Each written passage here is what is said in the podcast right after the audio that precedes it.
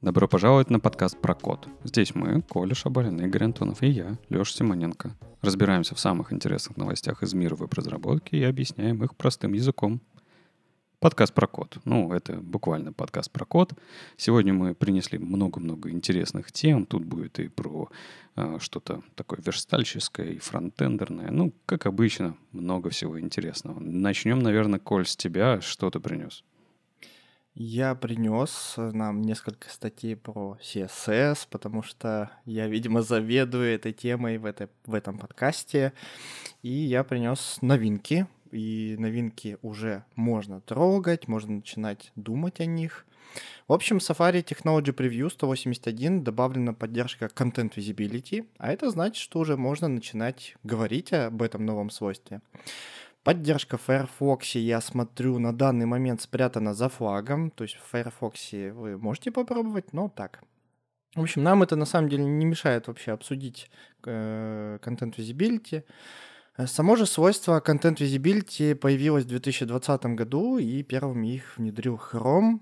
Так что, если что, у вас уже на самом деле есть возможность его попробовать, узнать, как это работает, потому что когда внедрится это свойство во все браузеры, уже будет смысл думать о производительности, а контент visibility как раз-таки существенно влияет на скорость первой загрузки и первой отрисовки на сайте. То есть можно уже начинать пробовать, заранее думать об этом. И предполагается, что оно увеличит как раз-таки скорость первой загрузки и первой отрисовки, и я чуть позже объясню, почему именно предполагается. Почему? Потому что что предполагается? Что с отрендеренным контентом можно будет взаимодействовать сразу же, не дожидаясь загрузки остального содержимого. Как же работает контент Visibility? Он заставляет браузер буквально пропускать разметку и покраску элементов, не находящихся на экране. Ну, можете себе представить, что это lazy load, но только для отрисовки. Content Visibility, он основывается на спецификации CSS Containment, которая до сих пор в working draft. Ну, то есть все еще в разработке, поэтому и в браузерах оно, видимо, внедряется не сразу. И задача этой спецификации как раз-таки, основная цель его — это повысить производительность рендеринга. Вот я возвращаюсь к этому моему слову «предполагается», Вообще это свойство, оно достаточно опасно, и нужно разбираться, как она работает. Знаете, вот когда мы говорим про свойство, про свойство видс, ну, как бы мы просто его применяем, просто знаем, что вот оно увеличивает ширину. А с Content Visibility так не получится. Там прям нужно в недра будет погрузиться и разобраться. Э, ну, что нам нужно знать? Во-первых, э, нельзя просто написать контент visibility с каким-либо значением, например, с авто, и думать, что, о, сайт начал тратить меньше времени на рендеринг, у нас все хорошо. А перформанс-панель в DevTools вам и покажет, что времени действительно на рендеринг стало тратиться меньше, но при этом вы можете немножечко, скажем так, огрести от браузера, потому что он начнет работать не так, как вы предполагаете. Ну, например, давайте с вами представим себе страницу каталога, большая хиро-картинка, в которой там крутится слайдер с самыми крутыми топовыми товарами, за который следует большой фильтр, потому что у нас много товаров. Ну и дальше у нас идут карточки товара, которые мы отфильтровали сформировали. И вот нам захотелось оптимизировать рендеринг карточек товара. Почему? Потому что они находятся за первым экраном. И в статье как раз-таки показан пример, но он немножечко другой, в том, что указав вот этот контент visibility со значением авто, получилось снизить время рендеринга с 232 миллисекунд до 30. Ну, то есть это просто огромная разница, просто бежим и используем. И для этого как раз-таки для карточек товара добавляется контент Visibility Auto, но происходит следующее. Наши карточки физически схлапываются, да, мы этого не видим, он за экраном происходит это действие. А значит, это действительно повышает рендеринг. Ну, потому что рендерить-то физически нечего, оно все схлопнулось. И это также создает большие проблемы с э, скроллом, потому что как только мы дойдем до нашего контента, доскроллим, ему нужно, он обязан появиться. И получается, что по высоте у нас сайт резко вырастет, и, ну, собственно, скролл добавится. То есть, если у нас было 100% скролла, когда мы зашли на сайт, покрутили чуть-чуть, у нас еще там 1000 пикселей добавилось. Этот скачок, конечно же, всех э, гневает, поэтому мы так делать не будем. Чтобы получить вообще все бонусы от Content Visibility, нужно всегда думать о том, сколько занимает пространство наш контент. Ну, допустим, мы можем нашей обертке, которая оборачивает все карточки товара, добавить новое тоже свойство contain string, inst, Intrinsic size. В статье, да, например, 1000 пикселей. В нашем случае, конечно же, нужно подбирать это значение. Как раз-таки для того, чтобы добавить вот эту возможную высоту. То есть ее фактически не будет. Это не свойство height, это немножечко другое как будто бы, знаете, у нас э, как это, visibility hidden указан на наших карточках. То есть высота есть, а карточек нет. Вот это примерно то же самое. Э, размеры блоков при работе с э, Content Visibility — это вообще самый важный момент, поэтому о нем нужно помнить. Это вам такая затравка сразу, когда вы начнете этим пользоваться. Ну, в общем, если подытожите Content Visibility, то он умно скрывает элементы, пока мы до них не доскроллим. А как только доскроллим, то браузеру нужно сделать минимальную работу по отображению. При правильном использовании этого свойства ваш пользователь вообще ничего не заметит. У него все будет просто идеально, а мы при этом, разработчики, радуемся тем, что на наши циферки в перформанс-вкладке в DevTools они уменьшились. Там. Ну, опять же, в примере показывается пример с 230 миллисекунд до 30. Штука полезная, нужно в ней, конечно, разбираться, ну а остальные значения я вам, дорогие наши слушатели, предлагаю самими с ними ознакомиться и попробовать в Google Chrome ждать, пока это придет в Safari. Вот такая новость на неделю у нас пришла. Ребята. Коля, а ты вначале говорил, что опасно, да, какая-то есть опасность, что если неправильно будешь применять контент visibility, могут случиться какие-то опасные проблемы. Ты вот здесь что, можешь подсветить mm-hmm. подробнее? А вот я только что рассказал, а, что есть. самый важный угу. момент, да, в контент visibility это помнить, что нужно всегда в голове держать, что нам нужно следить за размерами вот будущими, когда у нас контент отобразится. Если мы об этом будем переставать думать и думать, что вот сейчас добавлю это свойство контент visibility авто, и в статье как бы предполагается, что вот авто добавляем, и все сразу хорошо, то нет, так не произойдет. Всегда лучше и прошлое выпуске мы об этом говорили, что перф... улучшение перформанса это всегда дело такое индивидуальное, относится конкретно вашему сайту, который вы улучшаете. И здесь то же самое. Там, на примере карточек товара, на примере там, новостей, это может немножко по-разному работать, и подходы могут отличаться. Но при этом, как бы видим, что количество времени, затрачиваемое браузером на рендеринг, оно ну, прям капитально уменьшается. Причем примеры даны там ну, абсолютно стандартные, не вымышленные. То есть у нас есть новостной сайт, у нас как бы статьи выходят на страницу, у нас показывается там 20-30 новостей. Вот уже можно подумать о том, чтобы уменьшить рендеринг. Угу. В общем, размеры важная штука. Звучит как оптимизация по умолчанию, но это всегда немного, немного настораживает.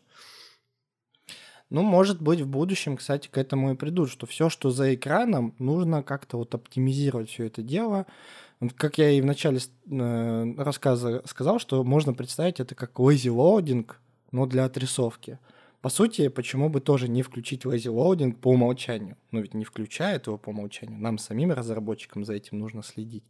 Хорошая практика, но, видишь, браузер не всегда может правильно сделать выводы да, там эвристики какие-то есть, что он и сам на самом деле оптимизирует за нас нашу работу, но мы ему только подсказываем вот этими атрибутами и CSS-свойствами, что здесь точно, вот я хочу, я разработчик, я разбираюсь в моем сайте, здесь лучше этот контент visibility включить, либо здесь на этой картинке, да, она на главном экране, но включи lazy loading. Почему?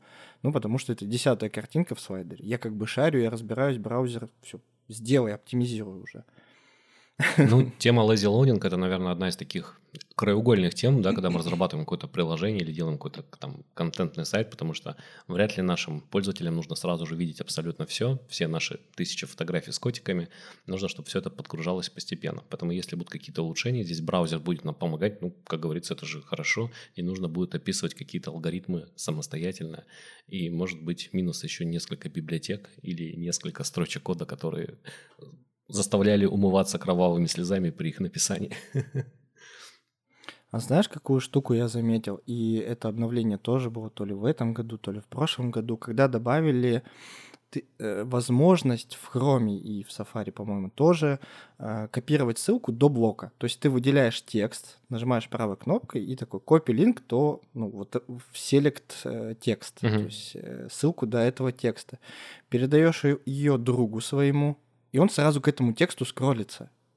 Это текстовые фрагменты как раз, да. Да-да-да.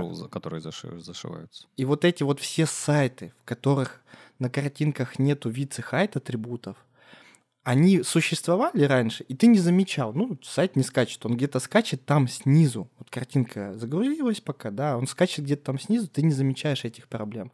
А теперь я повсеместно с этим сталкиваюсь. Когда мне скидывают, или я сам скидываю такие ссылки, я сразу перехожу там, в футер сайта условно, и у меня картинки начинают загружаться. Я этот футер вообще не могу прочитать, потому что все постоянно скачет. Поэтому и тут контент visibility на самом деле он стрельнет в ногу вот при таком использовании. Ну, там же, скорее всего, это еще отразится и на других метриках. Ты говорил про метрику рендеринга, но там, наверное, метрика такая же, как CLS, да, Cumulative Layout Shift, она тоже, скорее всего, здесь тоже должна, по идее, подрасти, но я думаю, что и ряд других метрик, поэтому здесь особенно интересно посмотреть с позиции перформанса, насколько это всего, всего изменит. В общем, вооружаемся вкладкой перформанс и начинаем смотреть, какие Да. будут изменения, что нас покажут метрики. Это все безумно, это все безумно интересно. Ну, а тем временем, пока мы обсуждаем Safari Technology Preview, у нас случилось, ну, точнее, не прямо сейчас, но на этой неделе у нас случилось опять важное событие в мире Node.js. Э, Мне такое, такое чувство, что у нас скоро выпуск можно переименовать про Node.js или весь подкаст про Node.js, потому что мы часто стали говорить про ноду. Что случилось а, на прошедшей неделе? Ну, во-первых, как мы и ожидали, пришел конец октября, а вместе с этим вышел новый LTS. Теперь 20-я версия ноды стала свежим LTS, и мы должны, по идее, присмотреться к нему, когда будем собираться делать новый проект. Уже использовать не 18-ю, хотя 18 она остается рабочим LTS, она будет на поддержке со всеми отсюда вытекающими, но есть 20 версия, которую мы можем, в принципе, посмотреть, посмотреть новые фичи и уже брать ее для новых проектов, что, в принципе, оправдано. Напомню, э, 20 версия ноды стала LTS 24 октября, то есть прям совсем таки недавно, кодовое имя она получила Iron, железный. Я прям вспомнил, как... э, ну, то ладно, сейчас про, про давнее увлечение спортом, как там говорили, про Арнольда Шварценеггера, железный Арни, вот тут прям Iron, да, что-то такое, что связано с железом. И эта нота будет поддерживаться до апреля 2026 года, то есть будут выходить обновления и все остальное. И вместе с этим вышла новая версия Node.js э, 21, та самая Current, которая сейчас будет активно обновляться и будет радовать нас какими-то инсайтами, новыми фичами, которые можно пробовать и ждать, когда же она станет LTS, чтобы можно было их уже использовать в продакшене. И мы 21 версию ноды обсудили достаточно подробно в прошлый раз, но вот тут появилась маленькая вещь, которую, наверное, стоит тоже обсудить. Uh, у нас появился в Node.js 21 дополнительный флаг, опять же экспериментальный, который позволяет автоматически определять тип модуля. Вот так вот. На основании модуля, то есть фактически нам не нужно передавать какие-то дополнительные параметры, он постарается определить тип модуля автоматически. Таким образом, если у нас не будет задано модуль type в package.json, если мы не будем использовать расширение MGS для ECMAScript модулей, все-таки нода попытается сама понять, какой модуль и соответствующим образом его выполнить.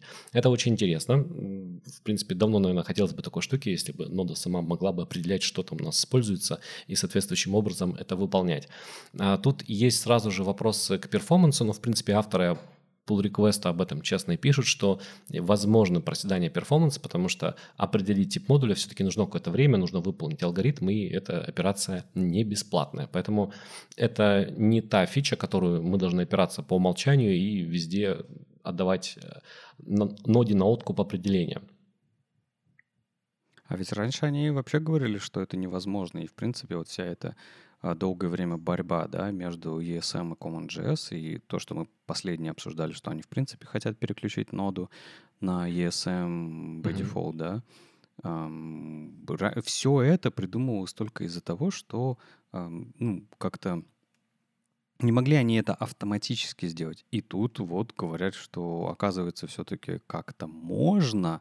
Единственное, может быть, да, проблема с перформансом, но в принципе это стало возможно. То есть это какой-то, как ты думаешь, Игорь, это какое-то не отдельное, не дополнительное, ну да, отдельная ветка развития вот этой идеи, что же делать с э, CommonJS ESM модулями, как же их помирить? Мне кажется, да, потому что все равно придется переходить на ECMAScript модули, как бы там не говорили сторонники, что нет, не надо, пускай будут две версии. Но две версии — это прям утопия, на мой взгляд. То есть оно какое-то время может жить спокойно, но чем больше они будут существовать вместе, тем больше бардака мы будем а, наблюдать. Поэтому это хорошо, как мне кажется. И, в принципе, если смотреть на алгоритм, который они используют, я до конца еще не успел разобраться, но, насколько я понял, они просто пытаются проверять те штуки, которые возможны только в ECMAScript модулях. Например, обращение к свойству мета у импортов и так далее. В общем, это интересно, и когда-нибудь все станет настолько проще, что э, мы будем просто использовать ECMAScript модули по умолчанию и даже не думать об этом, что есть две системы, и, соответственно, нужно что-то выбирать. Когда это только будет? У меня есть одно тоже сравнение из мира CSS, когда что-то было невозможно даже представить, об этом долго спорили. Это контейнер queries, когда размеры по высоте тоже считалось, что их невозможно э, вычислять, они циклически зависимы. Но в итоге 2023 год у нас это появилось, и меня радует, что что-то раньше, что было абсолютно невозможно, уже в целом можно, но да, по перформансу бьет, но год за годом будем пользоваться вещами уже нативно, вообще без, даже не думая, что это было когда-то невозможно. Просто Это, кстати, вопрос, э, я не давался в детали реализации того же самого HES или контейнер Queries, как они это сделали. Там же было много именно проблем с точки зрения перформанса, потому что нужно было делать дополнительные проходы, насколько я понимаю, ну, если так вот подумать, как это могло бы быть работать. Вот мне все-таки интересно, как они это э, разрулили, кто-то здесь погружался в детали или нет. Компьютеры ну, стали ну, У меня просто было такое ощущение, что можно было просто дождаться, когда станут вычислительные мощности побыстрее и забить на вот проблемы само, самого решения этой задачи. Вот. Ну, интересно все равно, потому что там столько проблем вот, э, в плане обходов этого расчета. Да, это правда. Но что делать? Это, это CSS, да, это дом дерева, и он, с ним нужно работать. Ладно, по, по ноде-то что? Типа будешь пробовать-то вот это вот э, автоматический детектив Да, я хочу даже больше, я хочу посмотреть pull request внимательно, посмотреть, как они это делают, разобраться. То есть понятно, что эксплуатируют возможности, которых нет в CommonJS, чтобы понять, но хочется больше деталей посмотреть, чтобы примерно э, предугадать какие-то подводные камни, которые могут быть. Но также хочется уже начать тестировать свои практики в 20-й версии Node.js. У нас на наших курсах по ноде пока 18-я версия используется. Эм, я уже пробовал пытаться обновиться на 20-й, но летом у нас это не завелось, как раз к старту курса. Какая-то была проблема с э, пакетом, сейчас точно не вспомню. Но будем обновляться, смотреть, как себя это поведет. Ну и по идее нам в 20-й версии ноды обещают повышение перформанса по нескольким параметрам, в том числе при работе со стримами и еще другими штуками. В общем, впереди большой объем работы, который нужно будет провернуть. И это здорово. Это еще, я, я лично, еще одно доказательство всем, особенно новичкам, что не угнаться за этим поездом фронтенда, все обновляется, и вот у нас тоже на курсе я буквально там неделю назад у меня появилась возможность обновиться с 16 ноды на 18, я такой, все, наконец-то. Мне не будут писать наши студенты, а почему у тебя, Коля, 16 нода? Это же такое старье, я перейду на 18. У меня все хорошо. Но вы уже слышали в прошлых выпусках, что у меня с этим были проблемы из одного пакета. И тут Игорь сегодня приходит и говорит, Коль, так там уже 20 ЛТС, что ты со своим 18 Ты уже вообще Спустя три недели в Коля, все, мы переходим на бан, все, ноду можно не обновлять. Да-да-да. А потом бан будешь обновлять, бегать. Точнее, бан будет бегать, обновлять свои самые инструменты, которые они к себе интегрировали. Не-не-не, там другая будет история. Бан разделится на два продукта. Э, бан и бан JS. Вот, и мне, я пойду в IO бан, ну, вы поняли. Слушайте, ну, нода ну, это да. такая, да, сейчас активная тема, потому что много чего происходит. Но давайте поговорим о красоте. Коля, здесь что-то завезли, связанное с красотой. Я просмотрю текст рап о Прете. Это что-то про красивое или нет? Да, мы теперь можем делать все сессии не только сбалансированные, э, угодные для всех, но и красивые. В общем, в, есть у нас спецификация CSS текст модуль level 4, то есть четвертый уровень, которая недавно обновилась, буквально вот 20 октября, месяц назад, получается. А какой месяц назад? 7 дней назад, сейчас же октябрь. И в спецификации теперь есть красивое значение для текст wrap pretty. И в хромах, э, собственно, текст wrap pretty уже работает, поэтому можно его уже пробовать. Значение pretty для текст wrap указывает, что браузер отдает предпочтение лучшей компоновке, а не скорости. То есть, если он это сделает медленно, то ему в целом без разницы, лишь бы компоновка была проекте красивой. И ожидается, что он будет учитывать несколько строк при принятии решения о разрыве. Я чуть позже ну, расскажу, почему именно несколько строк, а не там одна или две или вообще все, потому что значение balance оно вообще смотрит на весь текст, и это очень по перформансу бьет. А вот Pretty он смотрит на несколько строк. И что же, такая, что же такое лучшая компоновка вот по спецификации? Это я прям текст из спецификации вам только что прочитал. Пройти борется с единственным словом в строке. Ну, например, у нас есть текст, и в каждой строке он многострочный, и в каждой строке у нас помещается по 5 слов. Но предложение заканчивается, и приходится, собственно, переносить последнее слово на последнюю строку. То есть у нас одно слово в последней строке. Такую ситуацию или слово э, называют orphans, то есть одиночка, я это переведу. Висящее. Висящее слово. Ну, я одиночка перевел, там другой перевод, но не хочется его озвучивать. Собственно, Прети берет это слово одиночку, забирает с собой э, предыдущее слово, которое рядом с ним шло, шло, и переносит все на последнюю строчку. И теперь у одиночного слова появляется пара. То есть текст в рапрете это такой купидон, который соединяет одиночек и говорит, что по одному не иди, вот э, целуйтесь. Но на самом деле Претти это чуть гораздо сложнее, и он смотрит не на две последние строки и принимает вот такое решение, что соединяйтесь, а на несколько строк. Поэтому, например, на последней строке может э, быть два слова, но Претти посмотрит на всю эту ситуацию и посмотрит на предыдущие строки, также парами походит, и увидит, что там тоже можно сделать оптимизацию. То есть там, допустим, какие-то невыгодные пробелы, разрывы строк появились, и в конечном счете он может, опять же, сделать текст более красивым и уменьшить количество строк, и на последней строке у нас может появиться 4 слова. В общем, ставит, станет текст еще более красившим за счет уменьшения разрывов строк.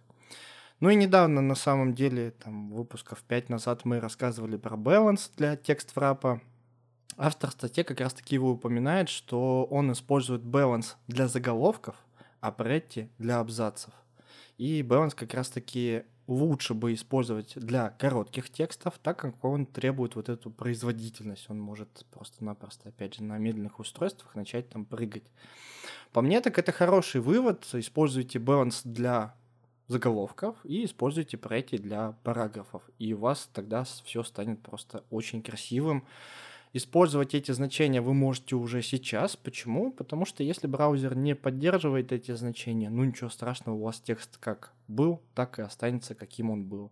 Но останется этот одиночка в конце. Ну и, и ничего вы с этим сделать не можете. Ну, JavaScript, конечно, может вам позволить что-то сделать, но зачем? Вот, потому что браузеры все равно скоро остальные докатятся. Собственно, я с этого и начал, что Safari Technology Preview уже... А, я не с этого начал. Это же предыдущая новость. Но можешь сказать сейчас. Я самое классное, э, что я понял сегодня, что а как найти э, use для этого значения? Как поддержку узнать для этого значения? И вот что-то use мне не подсказал, может быть MDM нам подскажет, конечно, но не уверен, что именно для значения он это покажет. Так, да, так а что, я тебе могу сказать, это, это совершенно новое свойство, оно в первую очередь появилось в Safari, а про Firefox еще никаких данных нету, Chrome начинает вкатывать к себе его в бетки. А это ты в MD не смотришь, да? Нет, это я просто помню появление этого свойства в релизах. Классно, классно. Вот, так что делайте ваши тексты красивыми. Уже сейчас не стесняйтесь поддержки. Не работает, и ладно, заработает красиво. Кстати, а вот... Ой. А я... А да, вот давай. если а, не брать э, текст Рапрете, то каким образом сейчас решаются подобные проблемы? Ну, просто слово не помещается, оно переносится на новую строку. У тебя есть бокс, Не, его и- размеры. То, что Коля говорит, это все, все верно, ты говоришь, Коль. А, Просто смотри, вопрос, Игорь, какую проблему ты решаешь. Если ты хочешь сбалансировать текст в заголовке, у тебя есть неразрывные пробелы, у тебя есть БР, да, ты просто это Мгм. делаешь руками. То есть ты руками разносишь их. Если ты хочешь э, абзац как-то сбалансировать, это еще сложнее, да, у тебя, опять же, только БР и неразрывные пробелы, это вся- вся твоя мощь, да. А это как раз свойства, которые позволят э, с этим проще справляться и чтобы текст был красивый. Интересно, что мы как раз на неделе, э, на этой неделе в чате комьюнити Академии э, разбирали похожую тему. Там как раз оди- один из э, ребят принес проблемку, которую дизайнер ему нарисовал, дизайнер ему принес. Дизайнер сказал, что вот на маленьком, э, не знаю, ра- размере, где текст сжимается в колоночку, нужно сделать так, чтобы текст выглядел красиво. А дело в том, что у него выравнивание текста было по обоим краям. Мгм. И это хорошо выглядело, когда у тебя была большая ширина, и ужасно отвратительно выглядело, когда ширина стала маленькая, потому что слова перестали сам, помещаться в блок, и в тексте появились огромные дырки. Да, да, да. И вот он приходит и говорит, а что делать-то? Понятное дело, что мы ему посоветовали, что просто нужно по левому краю и не придумывать ничего, потому что это какое-то издевательство, да, кто так будет читать. Но есть и разные другие способы, в том числе мы вспомнили про хайпнес свойство, да, которое позволяет делать переносы. Ну, оно такое, для веба читать с переносами текст, ну, как будто бы ты книгу какую-то Мгм. открыл, да, то есть вроде как не совсем правильно. Но вот балансировка текста, да, она бы, конечно, помогла. Но это только свойство, которое вот будет у нас в будущем, оно только-только появляется. Но опять же, для таких длинных текстов не советуют. Balance, вот я сколько не читал, постоянно говорят, что не надо, не надо, лучше не надо. Ну вот я поэтому и спросил, потому что в тех вариантах это действительно были только всегда неразрывные пробелы, неразрывные пробелы, а, БР и все, все прочее. Это я думал, может быть, какое-то было промежуточное свойство, которое я пропустил, и оно могло решить эту проблему. Все ручками, все ручками, Игорь, все руками. Ох уж ваш CSS. Вот как хорошо у нас в JS. А что у вас, Джесси? У нас все только новое появляется, а я слышал, у вас что-то там забирают. Да, у нас не забирают, у нас наоборот стараются соблюдать стандарты. И опять здесь, э, как говорится, участником является Node.js, ну куда же деться без нашей любимой Node.js.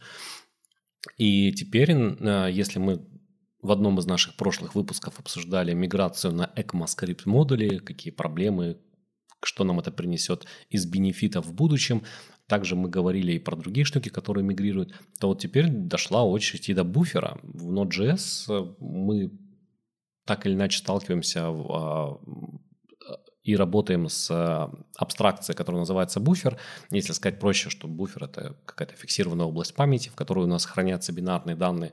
И нода с самого своего начального появления нам предоставляла соответствующий объект. Он тоже менялся, модифицировался, потом даже перестали использовать для него э, оператор new для создания экземпляров и все в таком духе. Но по- пока в ноде эта штука появилась, э, стандарты развивались, и потом со временем в стандарте у нас появился uint 8 array. То есть, попросту говоря, типизирован- типизированные массивы. И это как раз-таки то, что нам дает ECMAScript, и, соответственно, нам нужно потихонечку задумываться о переезде с использованием буфер в ноде на э, uint 8 array. И Синдре Сорхус, надеюсь, я правильно произнес его имя и фамилию, это автор популярного пакета год. Напомню, год это достаточно функциональный и продвинутый HTTP-клиент, такой Axios на максималках, который достаточно популярен в Node.js. Также Синдре написал множество других популярных NPM-пакетов. В общем, он в своем бложике э, поднимает важный вопрос, что кажется, что пора начинать задумываться о переходе с буфер на uint 8 array. Он рассказывает о примерных подводных камнях, с которыми вы можете встретиться, в частности о том, что буфер фактически является потомком uint 8 array, но в некоторых случаях он сильно переопределяет методы, и у вас получается такое неконсистентное поведение.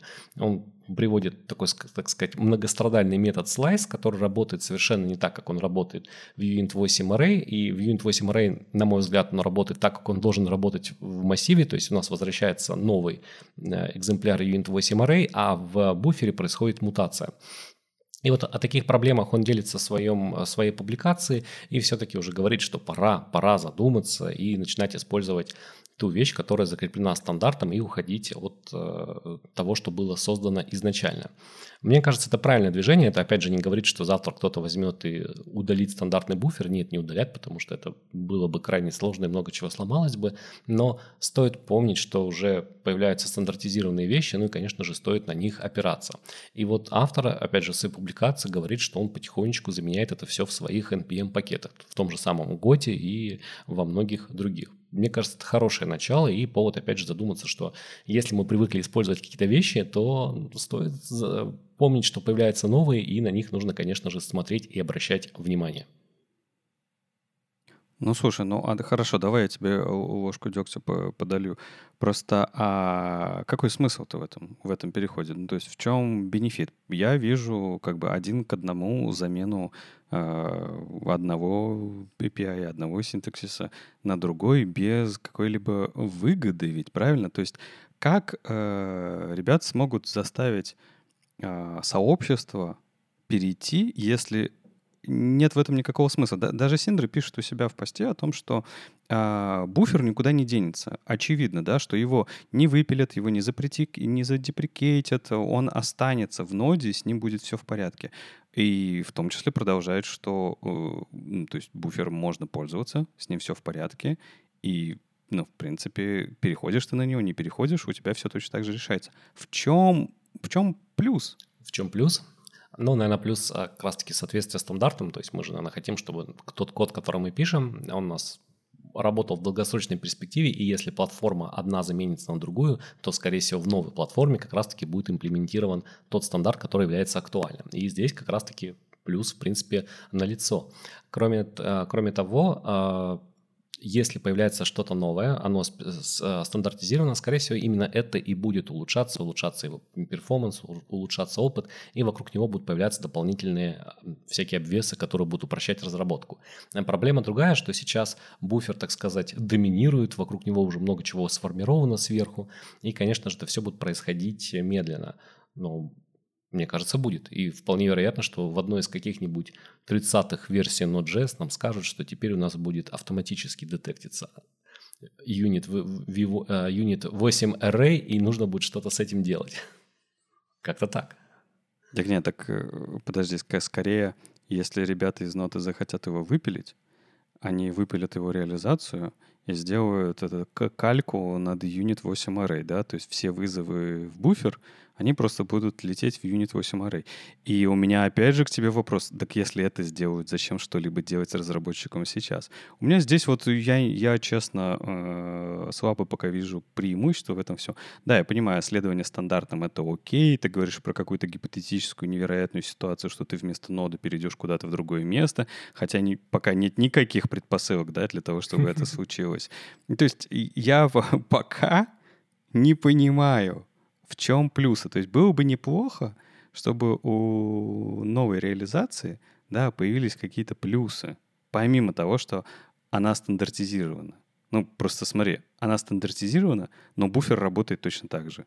Если он работает точно так же, можно сделать такое умозаключение, да, что он работает точно так же, как стандартное поведение стандартизированное поведение. Так и почему я не могу его использовать? Нет, использовать конечно, можешь, да, но э, мне кажется, вот опять же, показательный пример с методом slice, который немножечко меняет само восприятие, то есть везде, в, остальных, везде, в остальных методах, которые мы используем, slice работает по-другому, нежели с буфером. И это тоже, мне кажется, приводит к проблемам. Кроме того, кстати, из проблем, которые есть с буфером, поскольку по факту используется а, глобальный объект, там есть проблемы с безопасностью. А, висит соответствующая ишья на GitHub, которая пока никак а, не раскрывается, то есть есть проблема, есть ее обсуждение длительное. Я сейчас просто быстро не смогу ее поднять, чтобы мы могли подискутировать, но проблема есть. И вот ее нет как раз-таки в Uint 8 Array. Так что это уже один плюсик за Uint 8 Array. Да, согласен. Вот, вот это уже звучит как хороший аргумент. Ну, просто для сообщества всегда нужно рассказывать, почему они должны сделать лишнюю работу. С другой стороны, мы же всегда любим перекладывать из одной коробочки в другую коробочку, не делая никакого результата, да? То есть это, в принципе, да, переход с одного фреймворка на другое. Ты спросишь человека, зачем, он тебе не сможет, ну, максимум, что он сможет ответить, так сейчас правильно. А результат останется тем же. Ну, здорово, что мы теперь делаем как правильно, только как бы, наверное, лучше делать правильные вещи, а не то, как правильно. Вот прямо ты сейчас рассказывал, я вспомнил статью, я про нее, кажется, уже ссылался, как в 2019 году, эта статья была 2019 года, как в 2019 году сделать простую табличку там с каким-нибудь фильтром. И вот автор делится своей болью, как он это делал раньше на jQuery, там несколько строчек, а теперь ему нужно поставить NPM-пакеты, настроить сборку, еще всякие куча штук. Угу. Как-то так. Да, да, да. Что ну, там, другое дело. Table установил тоже с NPM и пользуешься. Чего он начал-то там? Слушайте, давайте к, к темам попроще, например. Вот э, другое дело, да, это линии в выпадающих списках. Ну, Коль, наконец-то ведь. Наконец-то, действительно, ура.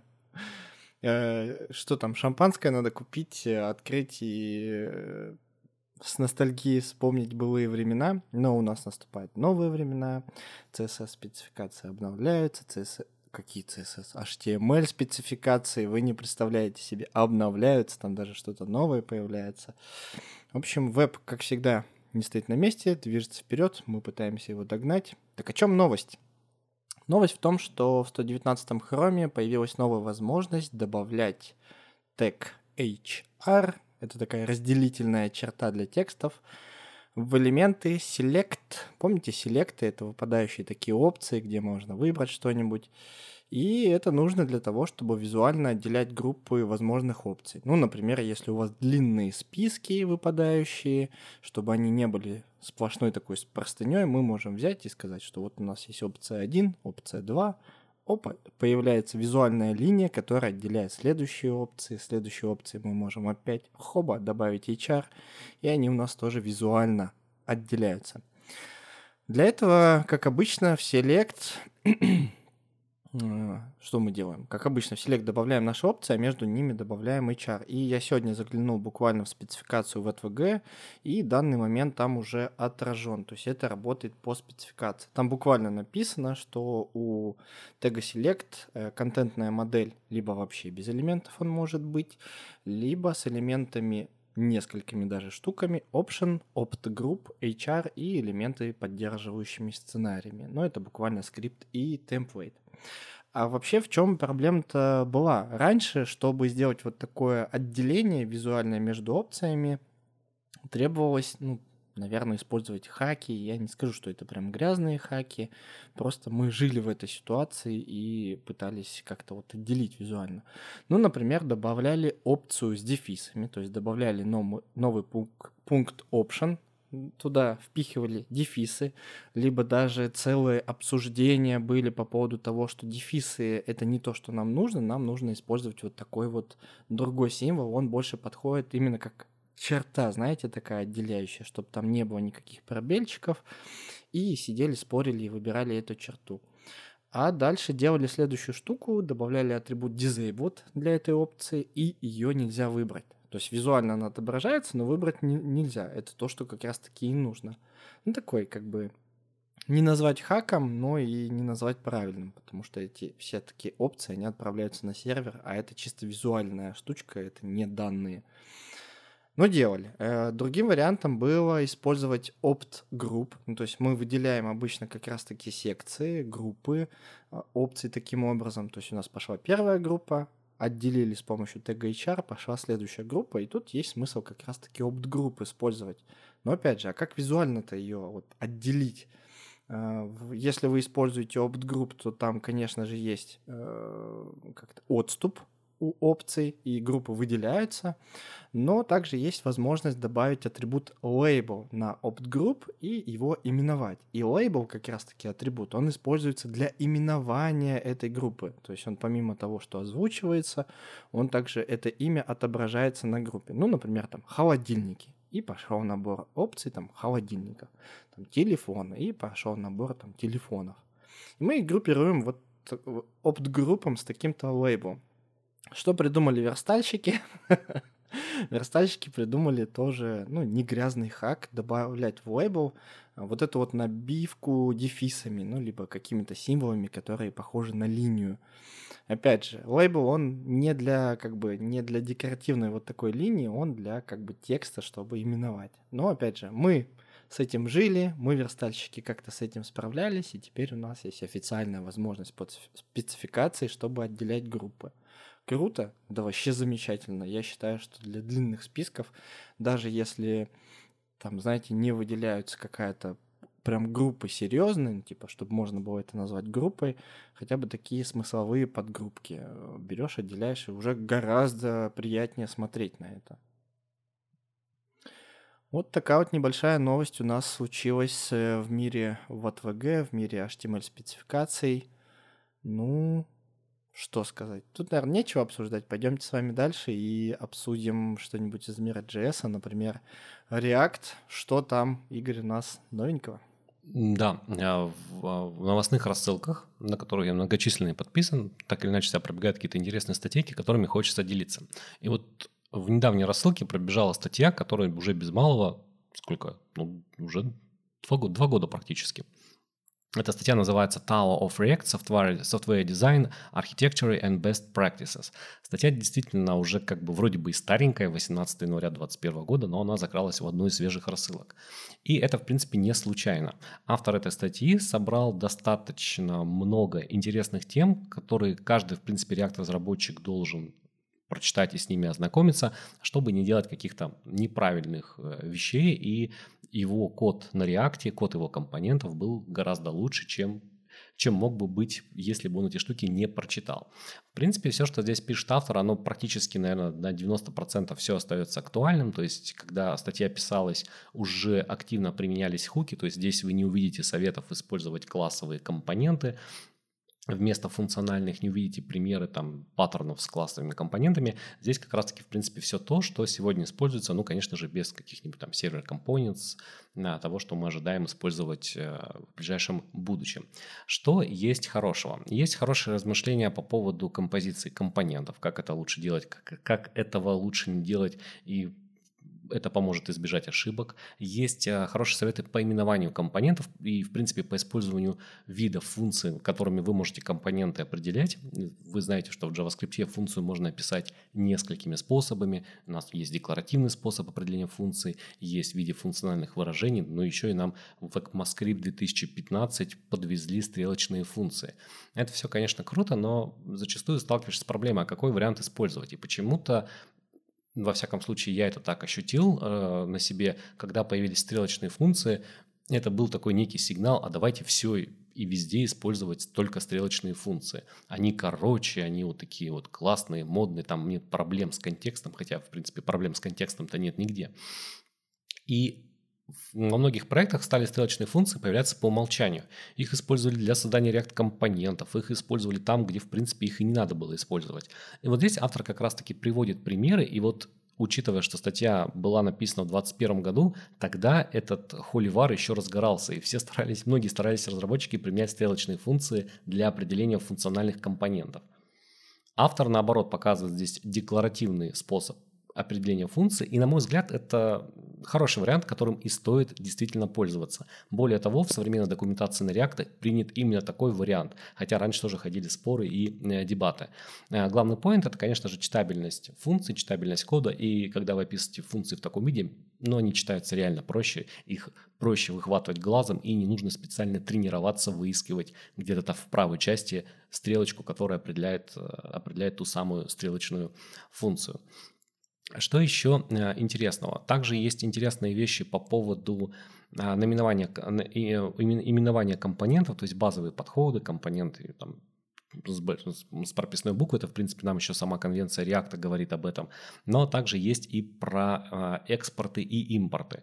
Автор здесь приводит э, в примеры, используя экспорт по умолчанию. На мой взгляд, это такая спорная вещь. Опять же, все команды приходят к какому-то своему, своему решению. Я, например, не люблю экспорт по умолчанию и всегда стараюсь использовать только именованные экспорты. Я знаю, что есть э, сторонники того или иного лагеря. Вот автор как раз-таки, судя по всему, за дефолт экспорт, но, на мой взгляд, например, здесь есть с ним проблемы, неудобства, и во многих случаях это усложняет разработку, нежели чем помогает. Точнее, не разработку, а последующий э, рефакторинг. Что мне еще здесь э, понравилось? Есть хорошие советы по поводу хардкода разметки, то есть когда у нас есть какие-то списки, которые редко меняются, вроде бы на первый взгляд. Банальный пример – это меню на сайте, оно может очень редко изменяться, и иногда разработчикам свойственно желание взять его захардкодить прямо в JSX разметке. Ну что, сделал, доработает, повесил обработчики, все замечательно. Но понятное дело, что потом все начинает меняться, и приходится рефачить проект, чтобы просто поменять эту менюшку. Хуже того, когда у вас там меню начинает разрастаться, и оно уже там занимает достаточно много места в компоненте, и с таким кодом работать ну крайне сложно. Поэтому автор намекает, что если у вас есть какие-то списочные структуры, какие-то вам элементы нужно представить в виде списка, не стесняйтесь, используйте а, тот же самый map, генерируйте компоненты и оформляйте их в, в банальном цикле. Также мне понравилось э, затрагивание те, темы деструктуризации пропсов, тоже достаточно популярная популярный подход, он до сих пор актуален, что когда мы собираемся обратиться к пропсам нашего компонента, который ему передаются, мы, соответственно, чаще всего применяем именно деструктуризацию, а не обращаемся напрямую к объекту props, к параметру props, где, собственно говоря, все эти данные содержатся. Плюс, очевидно, в принципе, такая запись становится короче, вы сразу же видите то, что вам приходит, и это еще один момент э, позволяет понять, что если у вас слишком много свойств приходит в ваш компонент, тех, тех самых пропсов, то, скорее всего, что-то с дизайном вашего компонента не так, и, возможно, он делает слишком много вещей, а, и его стоит уже порефачить, потому что чем больше ваш компонент принимает пропс, тем это подразумевает, что он делает несколько вещей, и это, конечно же, это, конечно же, плохо. Вот. А что еще мне в этой статье понравилось? Неплохо затрагивается тема conditional rendering в React. Опять же, эта тема актуальна, и э, она как раз-таки рассказывает о пользе применения тернарного оператора и не применении, например, во многих случаях оператора логического «и». Я думаю, что многие наши слушатели помнят и знают, что React не рендерит некоторые значения, то есть, например, когда у вас возвращается из JSX э, false или null, эти значения просто не рендерятся. И есть э, соблазн, точнее даже не соблазн, правильно сказать, вполне себе логичное желание использовать логический оператор и, и тем самым избавляться от второй ветки, которую мы обязаны делать при использовании тернарного оператора. Но иногда вы можете ошибиться и, соответственно, например, при использовании логического оператора и, и использование в качестве левого операнда числа, вы, число вы можете получить не тот результат. Вы можете случайно отрендерить число, а, например, не тот JSX, который вы ожидали. Это не проблема JavaScript, это не проблема JSX, это, в принципе, проблема разработчика, и, конечно, о таких вещах стоит помнить. И вот здесь автор тоже приводит это опасение. Он не говорит, что нужно использовать в обязательном случае только тернарный оператор, но призывает об этом задумываться и помнить, что у вас может пойти все немножечко не так, как вы ожидаете. И вдобавок к применению тернарного оператора он приводит проблему а, нестинг, э, как это правильно сказать-то по-русски, э, вложенности, использования вложенности при применении тернарного оператора и проблемах, которые она может привести. Есть такой подход, когда стараются тернарником обернуть все условия, потому что мы не можем использовать э, традиционный if да, в JSX. И с помощью тернарника стараются построить какие-то сложные условия, там у вас появляется какое-то вложение, внутри этого вложенного условия появляется еще один тернарный оператор, и все это становится ну, крайне тяжело читать и, соответственно, поддерживать. Вот автор тоже призывает от этого э, избавиться.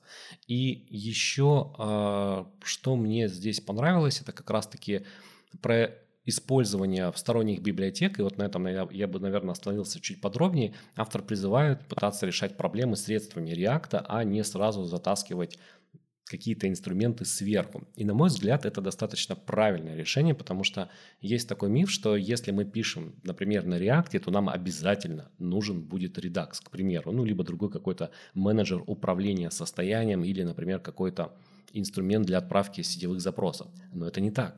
Вы можете на самом деле обойтись во многих случаях только самим React, не прибегая к помощи каких-то дополнительных инструментов хуки, которые появились в React, контекст, который появился в React, позволяют вам действительно во многих случаях не прибегать к помощи редакса и к его возможностям. Чаще всего бывает так, что в проект, например, затаскивается Redux, там используется от силы 2% его функциональных возможностей, но тем самым приносится в проект необходимость писать больше кода, поддерживать еще одну библиотеку и все в таком вот духе. И здесь автор как раз-таки в этом материале говорит, что обязательно смотрите на функциональность фреймворка или в данном случае библиотеки и начинайте ее использовать. Например, используйте во многих случаях вместо Redux, там, Recoil или чего-то еще встроенные средства для управления состоянием. Это либо hook use state, либо контекст, либо встроенный hook use reducer. Ну и тогда, соответственно, у вас все будет потихонечку упрощаться. Ну и последний пункт, который я хотел добавить, это про структуру React приложения. Тоже тема, которая достаточно холиварная, все стараются сделать как-то по-своему, есть разные способы организовать React-приложение, и каждый из них, он хорош до какой-то определенной ситуации. я не верю в идею, что есть идеальный способ а, представить файловую структуру вообще архи... ну, архитектуру проекта, потому что она всегда зависит от каких-то ограничений, но, а, наверное, если вы будете пользоваться какой-то а, явной структурой, которая будет рассказывать о вашем проекте, это, конечно же, будет хорошо. И вот автор приводит типичную схему, когда у нас э, разделяется все по типам. Например, у нас есть там директория компоненты, есть директория хуки.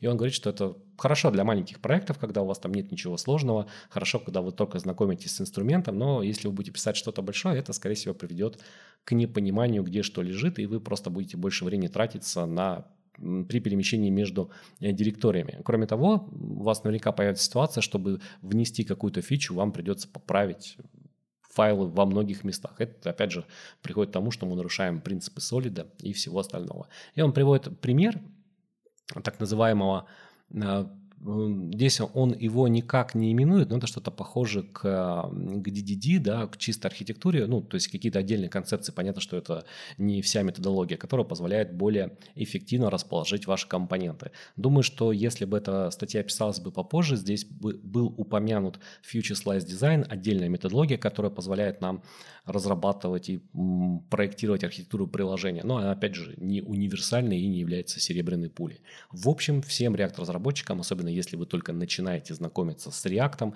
пишите на нем, не знаю, первые полгода-год, я бы настоятельно рекомендовал, рекомендовал почитать эту статейку. Да, это всегда, кстати, удобно, когда ты начинающий, ты вообще не знаешь правил, как писать код, Э, компонентно, с помощью хуков, с помощью объектов, там, функционально и так далее, так далее, так далее. И такие списки, они всегда тебя сосредотачивают, успокаивают и говорят, что, слушай, для того, чтобы э, писать хороший код, вот смотри, есть такое правило, э, вот смотри пример кода. А самое важное – это мотивация, почему ты должен так написать. То есть ты даже еще не знаешь, что ты можешь накосячить, а тебя уже предостерегают. Вот если так напишешь, то не будет пул таких ошибок. Если так напишешь, то не будет пул таких ошибок. Я, кстати, сейчас пробежался по статье и вижу, что в примерах он действительно дефолтный экспорт использует, но я не, не увидел про этого пункта, то есть почему он использует. Поэтому примеры с дефолтным экспортом, но мотивации, почему он так использует, нету. Кстати, это очень похоже на критерии в Академии. У нас то же самое. У нас есть мотивация, у нас есть пример кода, и объясняется вот в жизни, почему лучше бы таким подходом использоваться, использовать такой подход. Потому что без вообще каких-то подходов, ну, прямо ужасно будет. А самое вообще лучшее, что мне нравится помимо списков, это когда есть инструменты, которые следят за всем этим. Там какой-нибудь, условно, ESLint, чтобы он половину этих правил покрывал, и уже будет просто прекрасно. Мне что-то по рукам бьет, а я покорно слушаюсь, и у меня все прекрасно. Мне нравятся вот подобные статьи, э, с одной стороны, потому что действительно они собирают воедино и, в принципе, формируют некие критерии. Вот если посмотреть на эту статью, с другой стороны, то можно в принципе, взять несколько критериев и разбавить их наши критерии, которые мы применяем на курсах. Это достаточно хорошо. Какие-то из них мы подразумеваем по умолчанию, какие-то было бы неплохо записать их в таком явном виде и, соответственно, применять. Но, с другой стороны, вот такие статьи, они, конечно, хороши, да, они просты для чтения, просты для восприятия, но огорчает, что очень мало статей, которые, так сказать, пытаются пресечь многие проблемы на корню, да, вот опять же мы говорим там про файловую структуру проекта. И очень часто есть такое мнение, что когда мы говорим про архитектуру, это именно про файловую структуру. Я просто уже несколько раз встречал такое заключение, угу. но это же просто файловая структура, это настолько мелочь, которая, ну, в принципе, оно ни в коем разе не составляет всю архитектуру приложения. И когда мы видим новые инструменты, те же самые там React и так далее, очень много показано примеров кода, которые показывают, как использовать этот инструмент, но не показывают архитектуру. И в итоге у нас получается, что появляется новый инструмент, все начинают его активно использовать, применять там, писать приложение, а потом спустя несколько лет появляются материалы, давайте-ка будем использовать вот такие вот архитектурные подходы с этим инструментом.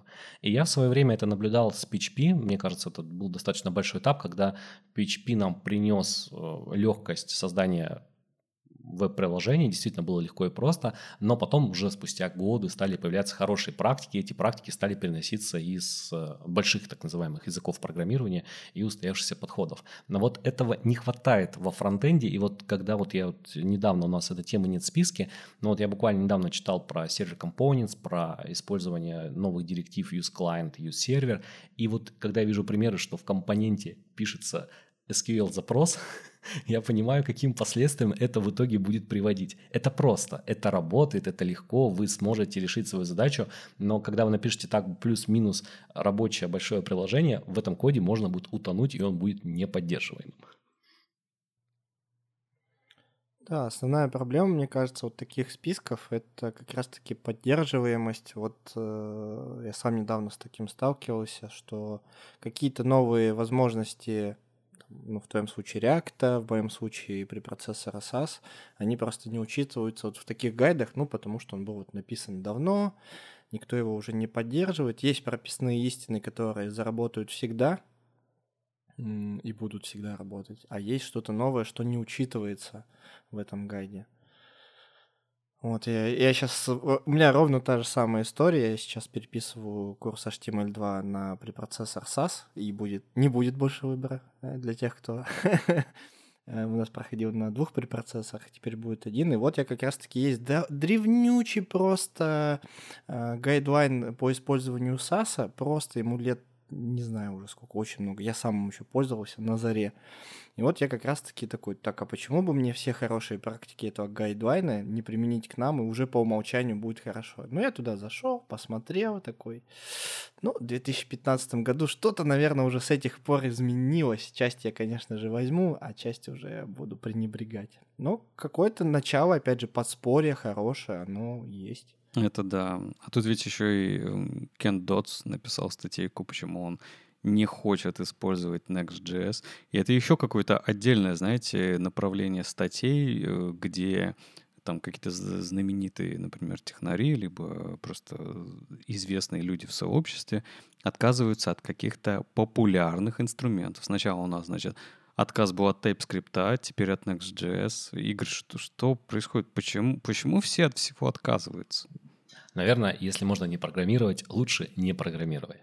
Я бы, наверное, скорее всего, эту статью пропустил, потому что я не очень люблю статьи в стиле, почему я там не использую то-то, или там убийца React, Angular и всех прочих.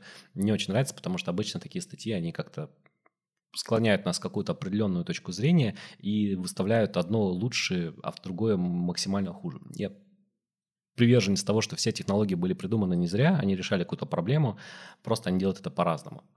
И главное уметь их, их использовать. Но э, я довольно-таки активно слежу за публикациями Кендотса. Кендотс – это известный разработчик, он автор множества библиотек, он работал в React, он э, сейчас является контрибьютором в Remix, отдельный фреймворк, он разработал тестинг library, которую мы опять-таки используем на курсах, и, в общем, много чего сделал еще. Записал всякие курсы на Кхеде, ввел э, курсы на JavaScript Monsters и так далее. Я просто много смотрел его видосов, много докладов, и это прям гениальный разработчик, который много чего есть хорошего. Сделал много чего хорошего. Сейчас он идет курс на Epic Web Dev про React, про Remix и все прочее. И он в своей публикации поделился мыслями по поводу, почему он не использует Next.js. Сейчас Next.js становится такой вещью, которая воспринимается как, наверное, тождественно React, да, то есть э, когда мы говорим про Next, мы сразу же начинаем думать про React. Хотя на самом деле эти вещи разные. Не всегда нам нужен Next, когда нам нужен React, но даже современная документация нам говорит, что в принципе когда вы пишете на React, вы так иначе будете сталкиваться с Next. Везде отсылки к Next, везде э, примеры, там, конфигурирование и так далее. Все связано так или иначе с Next. И вот Кент э, Дотс как раз-таки и рассказал о своем отношении.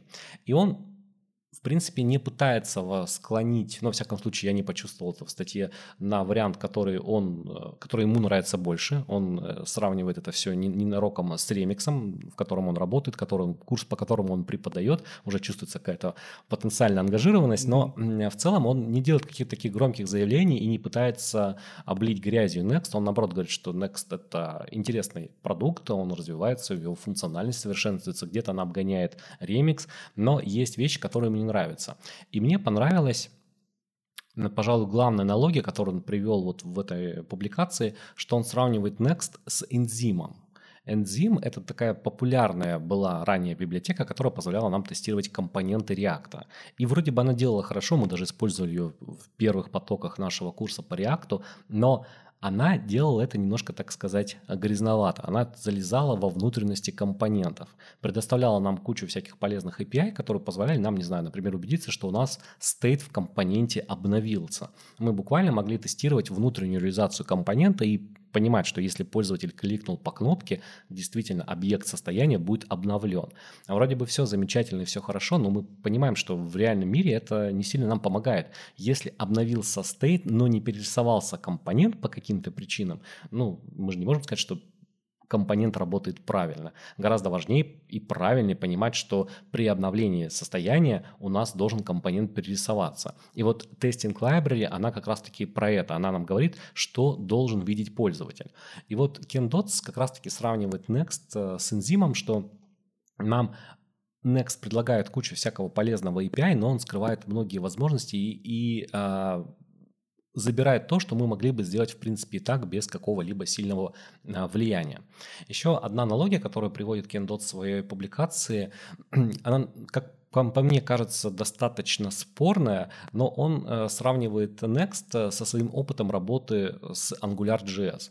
Когда он говорит, использовал AngularJS и потом перебрался в мир React, я, попросту говоря, все свои знания, которые я получил в Angular, я их выбросил, и мне пришлось изучать что-то заново.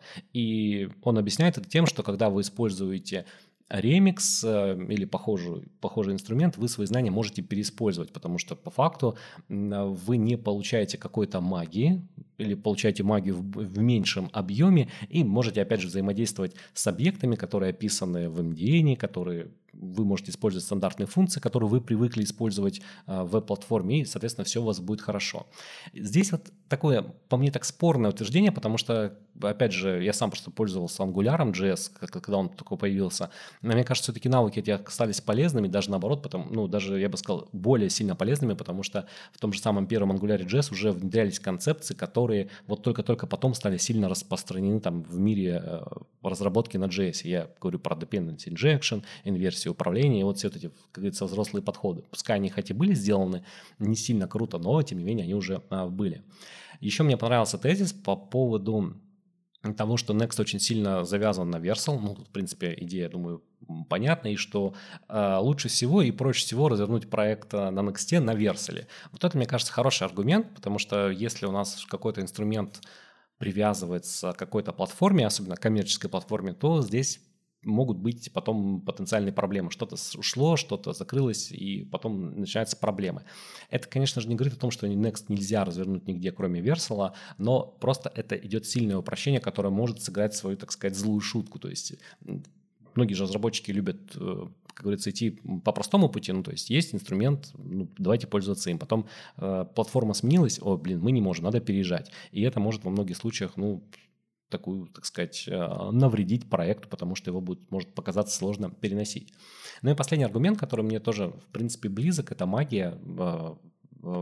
Кендотс приводит несколько примеров про магию. И вот самый пример, который яркий, его уже везде успели обсудить в свое время, это переопределение глобальной функции а, которая происходит в Next. И, ну, на мой взгляд, это да, это та магия, которой лучше бы не было, потому что она нарушает experience, experience применения самого того же фича, да, потому что э, появляются какие-то примеси, и мы не можем этот опыт просто взять и переиспользовать где-то в другом месте, где есть фетч, но нет вот этой обвязки. Ну, то есть мы вроде бы как бы можем, но оно, оно может работать уже не так, как мы ожидаем.